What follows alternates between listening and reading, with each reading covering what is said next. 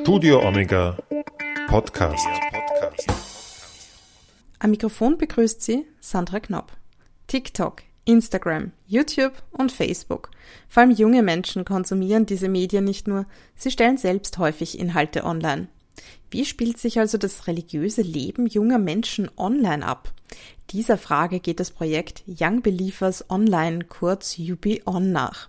Udo Seelhofer hat sich in der Österreichischen Akademie der Wissenschaften mit Projektleiterin Astrid Mattes getroffen. Im Gespräch geht es darum, was die Kirche von den Sinfluencern lernen und wie sie ihre Botschaften moderner präsentieren kann und warum das nicht gleich bedeutet, dass Papst Franziskus nun jeden Tag postet, was er zum Frühstück isst. Am Beginn erzählt die Politik- und Religionswissenschaftlerin Astrid Mattes, worum es beim Forschungsprojekt UB On genau geht. Wir schauen uns an, wie religiöse Jugendliche sich in digitalen Räumen, aber auch in einer diversen Stadt, also konkret in Wien, verhalten und wo die sagen, da fühle ich mich zu Hause, da fühle ich mich zugehörig. Das Ganze passiert so ein bisschen in dem Kontext von äh, einer Migrationsgesellschaft, einer Gesellschaft, die immer mehr von Diversität geprägt ist und wo diese Diversität, die zum Teil migrationsbedingt ist, aber eben nicht nur, eine Normalität ist.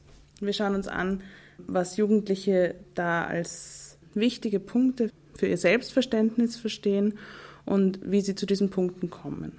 Sprechen jetzt mehr Jugendliche online über ihren Glauben, als das früher der Fall war? Und wenn ja, warum?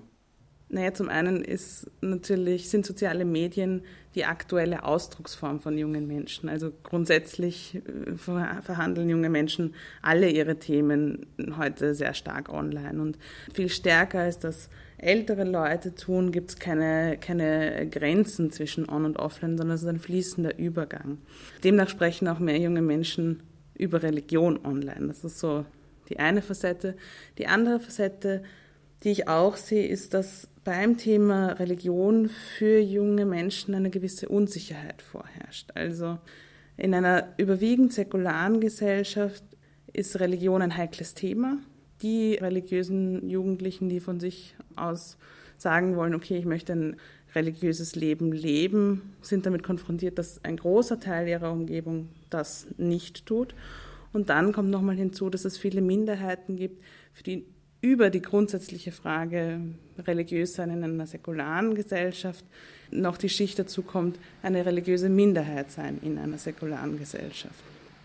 Das macht es komplex und Online-Räume sind ein ganz guter Ort, um das auszuhandeln, weil Jugendliche da selber auch Autoritäten werden können. Wenn man sich so Videos äh, anschaut, die junge Leute produzieren für YouTube oder andere Channels, ähm, dann geht es da oft um alltagspraktische Fragen, auf die die etablierten Religionsgemeinschaften und die klassischen Theologien nicht unbedingt Antworten geben. Also 16-Jährige, die dann darüber reden, wie viel Schminke ist gut oder die Frage, wie lebe ich eine Beziehung.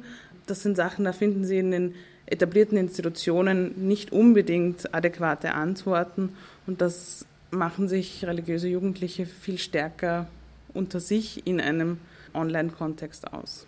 Jetzt ist ein Schlagwort in letzter Zeit immer häufiger aufgetaucht, nämlich das des sogenannten Christfluencers. Worum genau handelt es sich da und wer sind da so prominente eben Proponenten? Also in allen Religionstraditionen gibt es äh, jetzt Leute, die sehr äh, stark online auftreten und ähm, ihren Glauben auch propagieren wollen. Das ist vielleicht eine Form von Mission, könnte man sagen. Im Christentum äh, gibt es das natürlich auch länger schon von, von eher charismatischen Bewegungen ausgehend. Zunehmend versuchen das auch die großen kirchlichen Institutionen von innen heraus voranzutreiben, um so junge Menschen in ihren Lebenswelten und in ihrer Sprache anzusprechen. Es gibt das aber auch eben in anderen Religionstraditionen. Es gibt jüdische, muslimische, alle möglichen Influencer, auch Sinfluencer.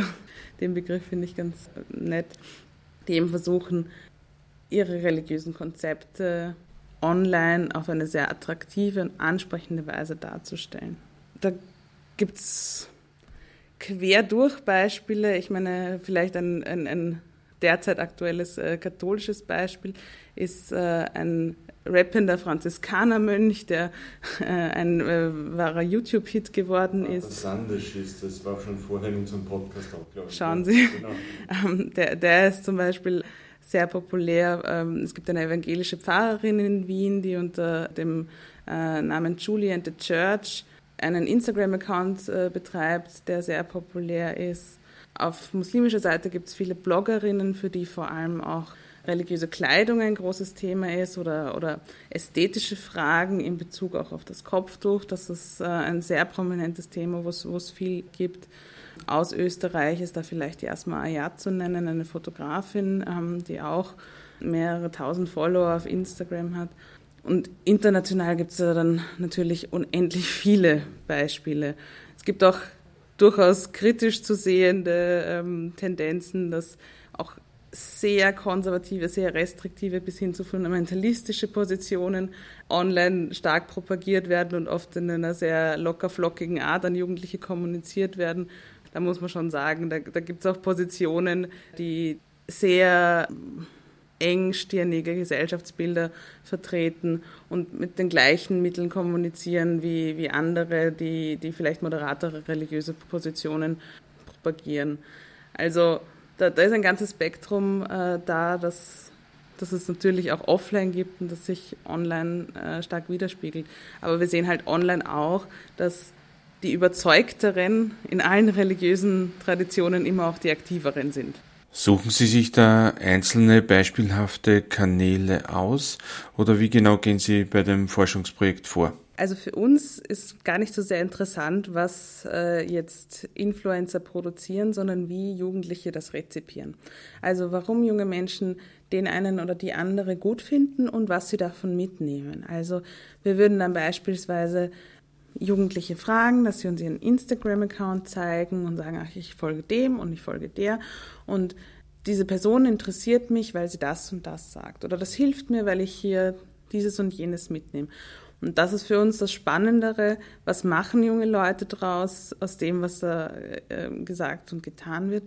Und nicht so sehr, wie wird das produziert? Das ist in dem Projekt, also in UB On, zweitrangig. Kann man schon sagen, wie genau das Jugendliche rezipieren?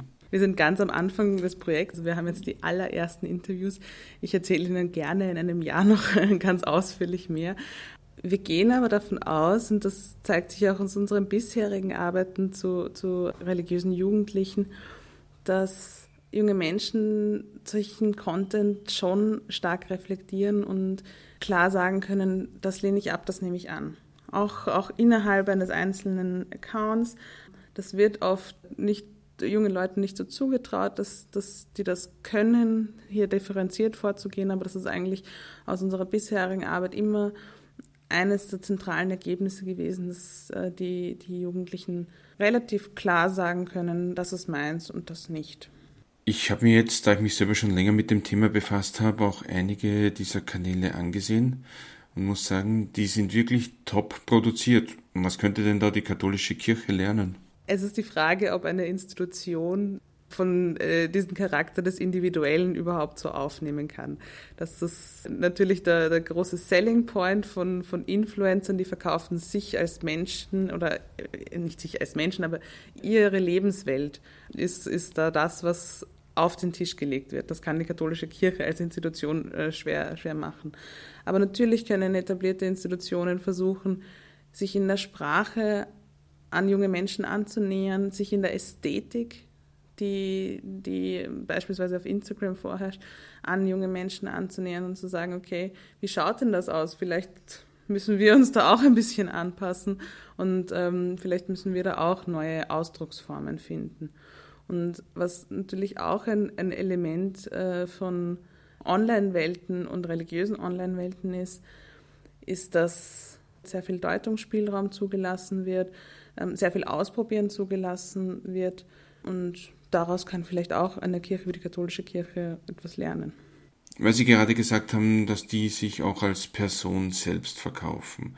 Könnte man dann sagen, dass diese christlichen Influencer, ganz brutal formuliert, Gott so verkaufen wie ein anderer Influencer vielleicht seinen Lippenstift?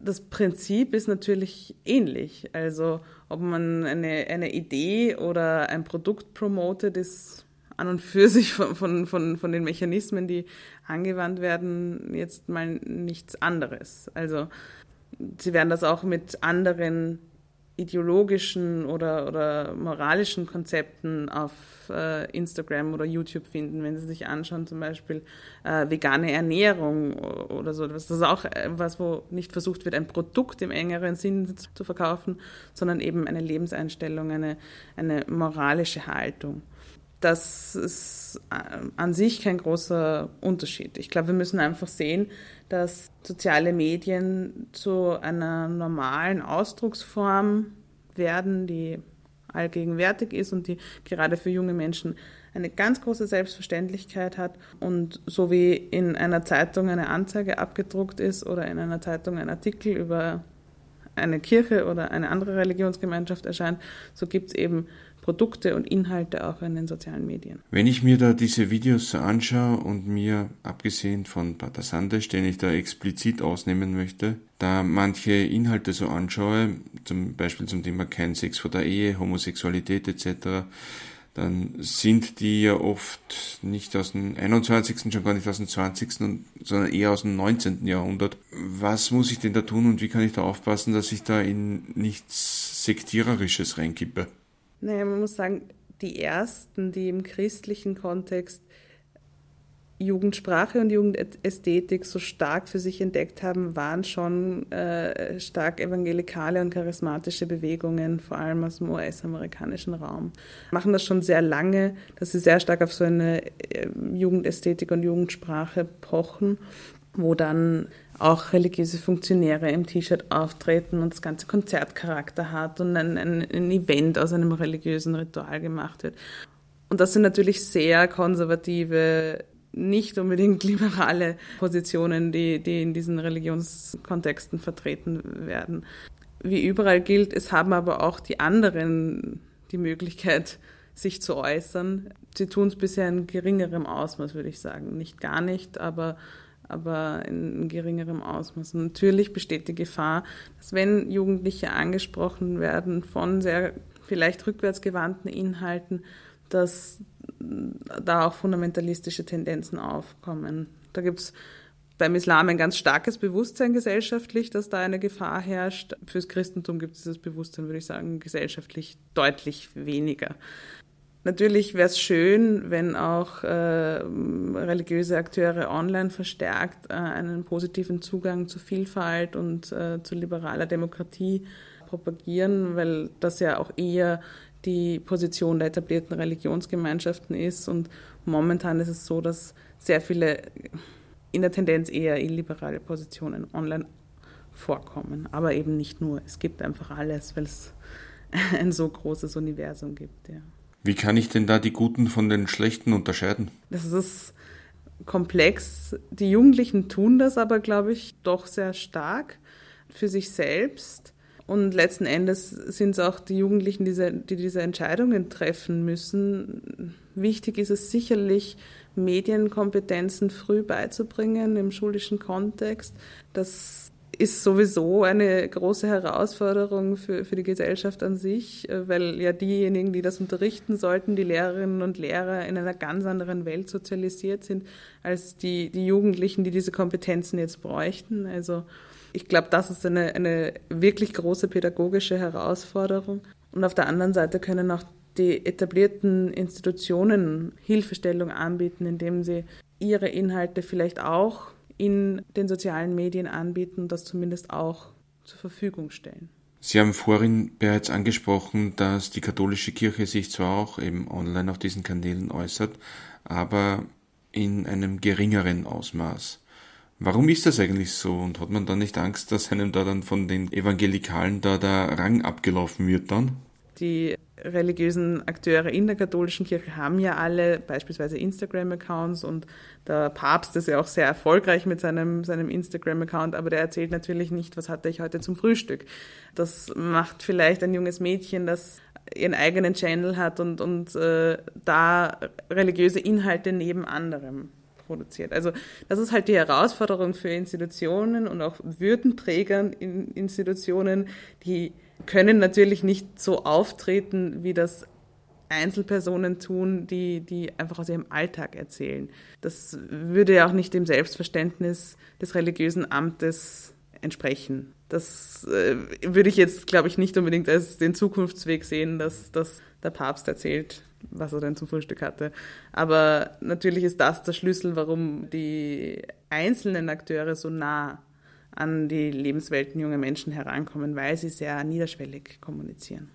Liegt die Zurückhaltung da vielleicht auch daran, dass die Hierarchie im Netz praktisch nicht gegeben ist und der Bischof dann quasi auch nicht kontrollieren kann, was seine Schäfchen im Internet da so alles über ihn sagen? Das könnte sein. Ich glaube, dass die religiösen Akteure ohnehin mit der Kritik leben müssen. Die wird ja auch geäußert, selbst wenn sie nichts sagen. Die Frage ist, ob sie sich mit der auseinandersetzen.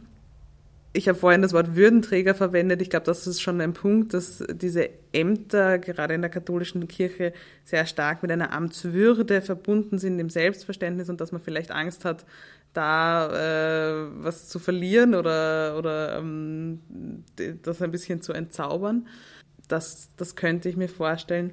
Aber letzten Endes glaube ich, dass einfach die Möglichkeiten begrenzter sind. Also was, was vielleicht eher ein Weg ist, der für so etablierte Institutionen funktionieren kann, ist, dass sie sich auch wie Einzelpersonen äußern oder dass Einzelpersonen innerhalb der Kirchen auftreten. Das funktioniert ja beim Pater Sandesh oder bei der Julie and the Church von der evangelischen Kirche, wenn das Einzelpersonen sind, die vielleicht nicht gerade der Papst oder der Bischof sind, sondern irgendwo niederschwelliger zugänglich sind oder ein, sagen wir mal, schlichteres Leben führen als an der Spitze einer, einer kirchlichen Institution. Da lässt sich es wahrscheinlich leichter kommunizieren. Sie sind ja auch eine der Herausgeberinnen des Buches Prayer, Pop and Politics. Worum genau geht es denn in diesem Buch? Also das Buch war ein Versuch, verschiedene Studien zum Thema Jugendreligiosität zusammenzubringen und dabei vor allem eine kritische Forschungsperspektive einzunehmen. Weil wir sehen in der Forschung zur Jugendreligiosität ganz stark, es wird viel falsch gemacht. Also wir sehen, dass Forscher und Forscherinnen in einer Machtposition sind und Jugendliche als die anderen beforschen. Ganz stark werden muslimische Jugendliche beforscht, ähm, weil die medial als Problemgruppe definiert werden und auch politisch. Da gibt es auch Gelder, die zur Verfügung gestellt werden für die Beforschung muslimischer Jugendliche. Da gerät dann vieles äh, aus den Fugen, was die eigentlich wichtige Forschung zur Jugendreligiosität in den Hintergrund drängt. Also wenn man ein echtes Interesse dafür hat, wie entwickelt sich Jugendreligiosität und als Religionsforscherin habe ich dieses Interesse, weil Jugendreligiosität bestimmt, wie sich Religiosität in Zukunft entwickeln wird, dann muss man anders auf dieses Thema schauen. Und das versuchen wir in dem Buch durch intersektionale Perspektiven und einen, einen äh, kritischen Forschungszugang. Zum einen haben wir versucht, ein, eine Art Methodenreflexion anzubieten für Forscherinnen und Forscher, die in dem Bereich arbeiten. Also wie gehe ich an das Thema heran, wenn ich mich mit Jugendreligiosität beschäftige und äh, wie kann ich die Fallstricke vermeiden, die momentan so oft zum Verhängnis werden. Zum anderen sehen wir in unterschiedlichen Artikeln zum Thema Digitalisierung, wie wichtig dieses Feld für die Religion von jungen Menschen ist ist und wird. Und auch da finden sich im Buch Wege, wie kann man das beforschen, weil das ist wirklich ein, ein weitgehend untradiertes Feld, was auch Neuland für die, für, für die Forschung ist. Und das müssen wir als Forscherinnen und Forscher erst lernen. Und zum Dritten haben wir viele Fallstudien von vietnamesischen Buddhistinnen und Alevitinnen und ähm, ganz verschiedenen Gruppen oder ganz verschiedenen Jugendlichen, die ähm, zu solchen Gruppen zugehörig sind. Und die in dem Buch darüber erzählen oder die in der Forschung darüber erzählt haben, wie sie ihre Position aushandeln, wie sie ihre Religiosität kennenlernen und wie sie Fragen von Kultur und Religion beispielsweise auseinander dividieren oder wie sie ähm, mit dieser Minderheitensituation umgehen. solche Aspekte finden sich in dem Buch. Sie haben gerade gesagt, dass in der Jugendforschung viel falsch gemacht wird. Was sind denn da so die absoluten No-Gos? Also zornig werde ich, wenn einzelne Gruppen unbegründet herausgehoben werden. Also wenn es beispielsweise Studien gibt, die sich mit afghanischen Jugendlichen beschäftigen und denen dann Fragen stellen, die man beispielsweise einem christlichen Jugendlichen so nie stellen würde oder ähm, wo man dann auch keinen Vergleich hat, weil man den ja gar nicht anstrebt. Also wenn sozusagen eine Exzeptionalisierung von einzelnen Gruppen passiert. Zornig werde ich auch, wenn Jugendliche überhaupt keinen Einfluss auf die Forschungsarbeiten oder die Forschungsergebnisse haben, die über sie entstehen. Also in jeder Forschung gibt es eine starke Hierarchie zwischen dem, der forscht und dem, der beforscht wird. Also letzten Endes kann ich entscheiden, was schreibe ich über die Personen oder die Gegenstände oder äh, die Institutionen, mit denen ich mich beschäftige. Aber es ist auch meine Aufgabe, zu versuchen, möglichst nah am Feld zu bleiben und wenn mein Feld Menschen sind, dann auch möglichst nah am Menschen zu bleiben und die äh, jungen Leute auch einzubinden und denen nicht die Deutungshoheit über ihre eigene Lebensrealität komplett aus der Hand zu nehmen. Und wie könnte man das am besten machen? Wir haben für das Buch einen ganz äh, einfachen Startpunkt gewählt. Wir haben gesagt, alle äh, Autorinnen und Autoren müssen an ihr Kapitel voranstellen eine Reflexion über ihre eigene Position. Und es macht einen Unterschied, ob ich ein Universitätsprofessor ähm, im Alter von 60 Jahren bin und weiß bin oder ob ich eine junge Alevitin bin, die ihre Dissertation verfasst und versucht, sich in der Forschung zu etablieren. Das wird meinen Standpunkt, wie ich mich auf meinen Forschungsgegenstand, auf mein Forschungsfeld zubewege, ganz stark prägen. Und das ist okay, also es dürfen alle forschen, aber wir müssen uns alle bewusst sein, wo wir da stehen. Also ein spannender Punkt für mich war, ähm, dass gerade religiöse Jugendliche, die einer religiösen Minderheit angehören, ganz stark zu Expertinnen für ihre eigene Religion werden, obwohl sie dieses Expertenwissen eigentlich gar nicht haben. Also wir haben Beispiele von eben einem, einem Buddhisten, einem Jungen, der im Ethikunterricht war und dann erzählt, ja, eigentlich ist er dort zum Referent für Buddhismusfragen geworden und ähm, weil er Ethiklehrer immer gefragt hat, ja, stimmt das eh und so. Und das war eigentlich gar nicht das, was der gebraucht hätte, sondern der, der ähm, wollte ja auch was lernen über verschiedene ethische Konzepte und nicht sozusagen selbst zum Lehrer werden. Das hören, haben wir immer wieder gehört, auch äh, von muslimischen Jugendlichen, die dann so eine Ostexpertinnen werden oder ähnliches. Also dieses Angefragtsein in der Situation einer religiösen Minderheit, das stellt Jugendliche vor ganz große Herausforderungen. Das finde ich spannend. Ich finde es aber auch spannend, dass die Jugendlichen schnell lernen, da was parat zu haben. Also das finde ich persönlich beeindruckend, weil ich, glaube ich, mit 16 oder so da nicht so fit gewesen wäre. Nervt das die Jugendlichen nicht auch manchmal? Ich schätze schon, dass das auch, auch manchmal nervig ist. Das wird wahrscheinlich von, von Person zu Person unterschiedlich sein. Ich glaube, äh, dass, dass Jugendliche in so einer Minderheitensituation ohnehin viel stärker damit beschäftigt sind, ihre Religiosität auszuhandeln und, und mit ganz vielen Fragen konfrontiert sind. Zum Beispiel, was in dem Buch auch ganz stark herauskommt, ist, dass die Jugendlichen auseinander dividieren wollen für sich, was ist Religion und was ist Kultur. Also oft, wenn die Eltern äh, sagen, dieses oder jenes wäre richtig, versuchen sie herauszufinden, ist das jetzt die kulturelle Prägung der Eltern oder ist das äh, eine religiöse Vorschrift und was davon sie dann annehmen können oder wollen, ist dann nochmal eine andere Aushandlungsfrage. Und das ist total spannend, weil wenn wir jetzt äh, in, von der Minderheitensituation weggehen, zum beispielsweise katholischen Jugendlichen, denen bleibt das ja weitgehend erspart, eine solche Ausdifferenzierung zwischen Kultur und Religion, weil es einfach so selbstverständlich verwoben ist.